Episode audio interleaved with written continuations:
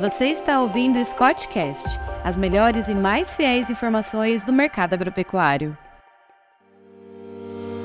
Olá, amigo ouvinte, eu sou Pedro Gonçalves, engenheiro agrônomo e analista de mercado aqui da Scott Consultoria. E hoje eu estou com Rodolfo Silber, meu colega, também engenheiro agrônomo, mestre e também analista de mercado aqui da Scott Consultoria, para a gente falar sobre uma questão bastante importante que vem levantando aí alguma interrogação na cabeça dos consumidores nesses últimos tempos, né? A gente vai falar sobre alimentos. A gente tem os alimentos aí, né? O tradicional, a carne, o queijo, entre outros que são proteínas aí, que são fontes de proteínas básicas, também como o ovo, que tem um alto valor biológico, mas a gente está tendo no mercado uma invasão de produtos aí que levam o nome de carne, levam o nome de leite, mas que não necessariamente são isso. Então, para isso, eu já começo convidando aqui o Rodolfo Silber explicar para a gente o que, que é carne, o que, que é leite. Olá a todos. Bom, é, para a gente entender o que é isso, a gente precisa conceituar. Bom, os alimentos eles são é, compostos por proteínas, carboidratos. As proteínas se dividem em aminoácidos, né, sendo uh, os essenciais. É... E principalmente a proteína animal, ela é composta de, de, diferentes aminoácidos essenciais. E isso tem uma grande importância para a alimentação humana. Então vamos conceituar o, o que é a carne. Bom, a carne são tecidos comestíveis de animais, é, animais de açougue, vamos dizer assim. É, e nele a gente encontra músculos com ou sem osso, gorduras, vísceras e pode ser encontrado in natura ou processados, é, os industrializados, os, os salgados. É, as carnes vermelhas são provenientes de búfalos, é, de bovinos, ovinos, caprinos, é, suínos, equídeos, coelhos e as carnes brancas, basicamente de aves e peixes. E também outro produto que, que é a base de base animal é o leite. O leite é um líquido fisiológico branco, opaco, secretado pelas glândulas mamárias de fêmeas dos mamíferos. É, o principal aí consumido é o leite bovino aqui no Brasil e também temos leite de bubalinos, leite de caprinos, entre outros. Temos uma diversidade aí. É, tendo em vista essas definições, é, a, de, a, denominação correta para os, para os, os alimentos de base animal qual, qual seria a denominação correta, então, para os alimentos de base vegetal? Certamente não é carne e não, também não é leite, visto que esses são provenientes único e exclusivamente de animais. Ô Pedro, com base nisso, é, o que, que a lei vem falando a respeito desse assunto?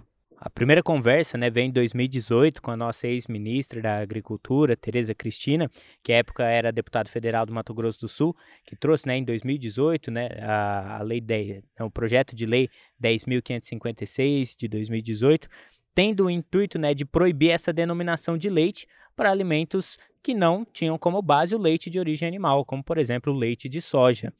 E as palavras como cremes, condensados e queijos também né, devem ser empregados para produtos de origem animal, produtos lácteos originados de leite. Né? Isso acontece, isso é uma necessidade para que não se tenha aquele, aquela situação de enganação para o consumidor, né? Fazendo que ele acredite que ele esteja pegando um produto de origem vegetal e que esse vai ter as mesmas qualidades de um produto de origem animal que sejam a mesma coisa, né? E algumas ações similares já aconteceram no mundo. A gente teve a Lei 316 no Texas, com a regulamentação europeia também, 1308 de 2013, e agora o projeto de lei 273 de 2022 aqui para o estado de São Paulo. E aí, pegando nessa situação, né, trazendo aí, como a gente sabe que não é a mesma coisa, né? um produto de origem vegetal, um produto de origem animal, a gente tem que entender essa alimentação saudável, né? trazer essa situação.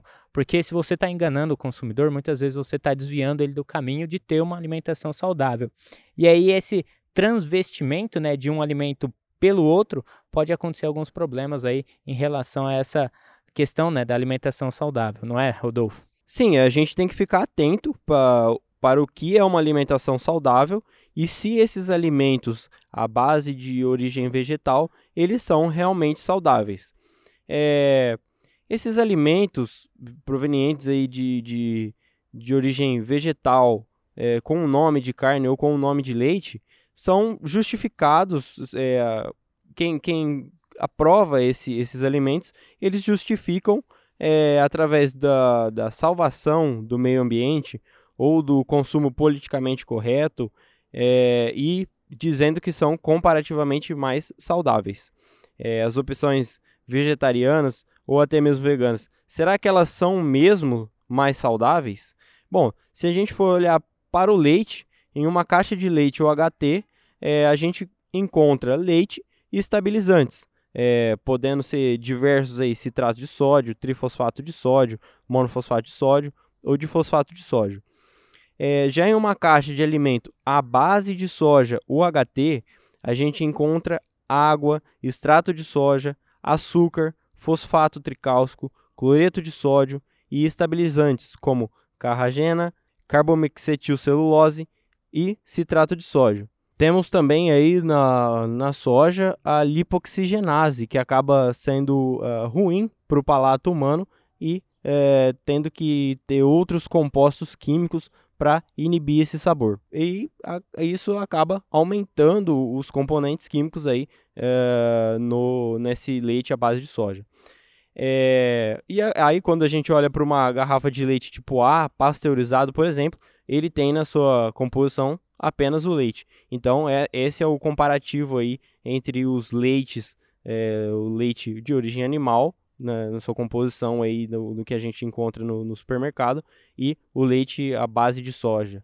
É, e Pedro, o que, que, a gente pode esperar para esse, esse mercado, esse setor aí é, daqui para frente? A primeira coisa é a situação da informação, né? Porque as informações sobre os alimentos, aquilo que a gente vê no, nos rótulos, nas embalagens, elas não podem de qualquer maneira confundir o consumidor, né? Elas devem ser esclarecedoras. Você tem que saber de onde está vindo aquele alimento, de como ele foi feito. Uh, por exemplo, os produtos à base de vegetais, naturalmente, eles podem existir. Isso é óbvio, né? Tem que ter os produtos à base de vegetais.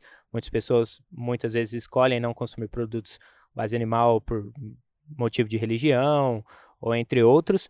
Então, você tem que ter aquele produto, porém, você tem que estar tá especificando que aquele produto uh, é um produto de soja, por exemplo, você não chamar um hambúrguer uh, de soja de hambúrguer, né, igual a gente está fazendo, até mesmo leite de soja, porque isso pode causar uh, um, uma falsa situação de discernimento para o consumidor, né?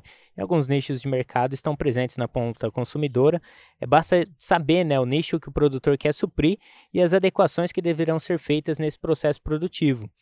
E a melhor remuneração dos produtos, né, chamados de non-commodity, é levar né, em consideração que o preço é um determinante na direção que o produtor toma. Então, a gente começar a trabalhar essa cadeia, num geral, desde do ponto de produção até o final dela, sem trazer essa situação de enganação né, para quem está consumindo. Você não pode chamar um, um bolinho de, de, vegetais ali de hambúrguer, né? Ou então chamar um extrato de soja ali de leite, que isso pode acabar uh, confundindo a todos, né?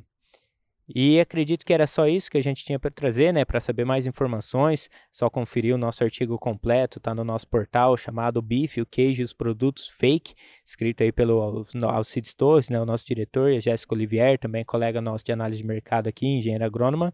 E também siga, seguir a gente em todas as redes sociais, arroba Scott Consultoria, no Instagram, no Twitter, no Facebook, agora no TikTok também, no YouTube, entre outras mídias.